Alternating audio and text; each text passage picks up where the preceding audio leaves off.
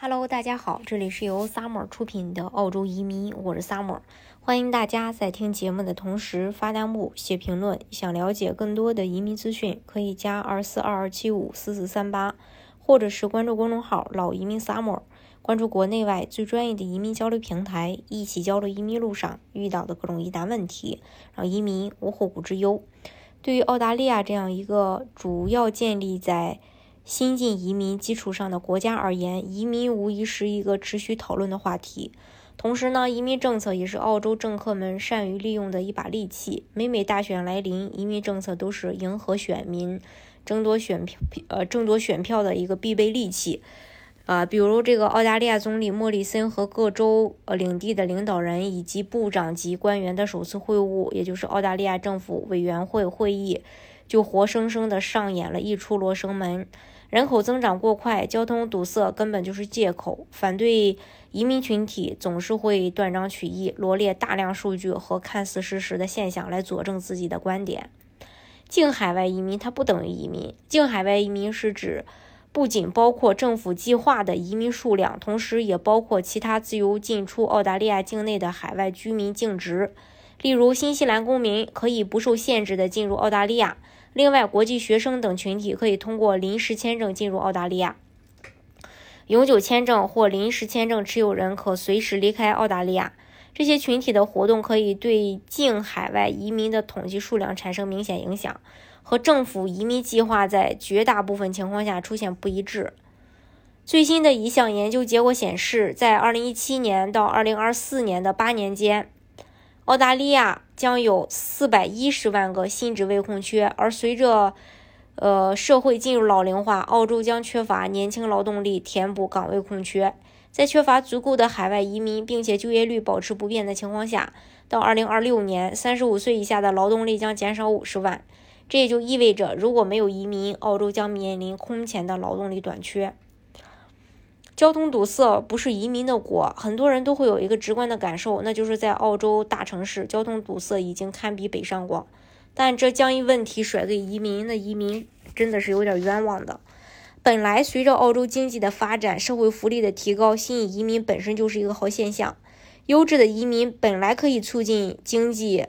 从而形成一个良性的循环。但是如果政府相应的基础设施跟不上，从而导致城市承载负荷超标、交通堵塞等问题，最后都怪到移民身上，继而再提出削减移民政策，这样就形成了一个恶性循环。澳洲国立大学经济学教授表示，每年削减移民数量三万人，可以给澳洲的经济和当地居民的福祉造成巨大的损失。这些移民十年内可创造的经济效益，堪比一个卧龙岗或者是黄金海岸。在接受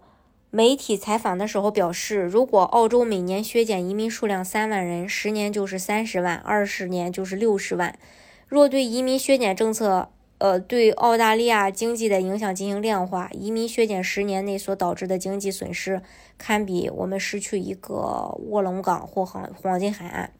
与此同时，移民年龄结构往往较澳大利亚人口平均年龄要小，并且技能相对要高于平均水平。进而言之吧，到二零四零年，移民削减政策给澳大利亚 GDP 所造成的损失接近五百亿澳元。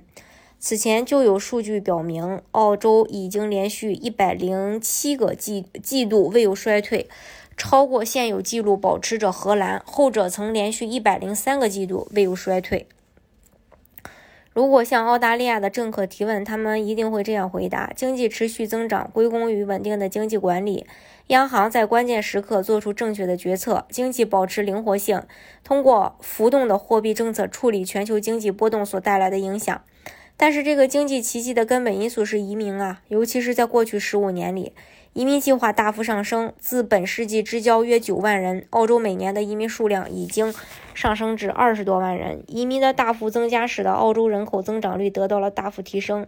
在过去十五年里，人口增长急剧上升至百分之一点八，远高于经合组织国家百分之零点七的平均水平。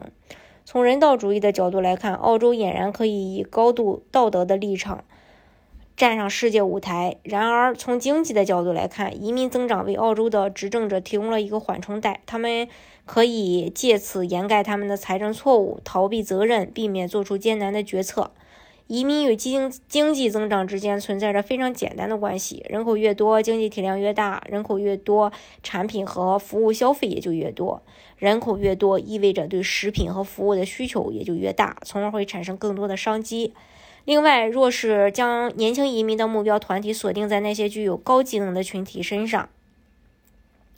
那么将使得其他国家政府在国民教育和技能培训上的投资最终。服务于澳大利亚，还能降低就职者的平均年龄，从而提高税收收入。海外移民还可以为国家注入新鲜血液，他们拥有善于发现机会、新奇的眼光以及抓住机会的闯劲儿，可以帮助提振当地的经济。这是这个澳洲对于这个目前移民的一个态度，以及也可能会影响这个移民政策，还有这个大家的移民计划。但是不管怎么样吧，呃，澳洲的移民方式呢有很多种，大家需要根据自己的实际情况来选择适合你的。那如果真的是，呃，没有适合你的，那就考虑其他国家。今天的节目呢就给大家分享到这里。如果大家想具体的了解澳洲的移民政策的话，可以加二四二二七五四四三八，或者是关注公众号“老移民萨摩”。关注国内外最专业的移民交流平台，一起交流移民路上遇到的各种疑难问题，让移民无后顾之忧。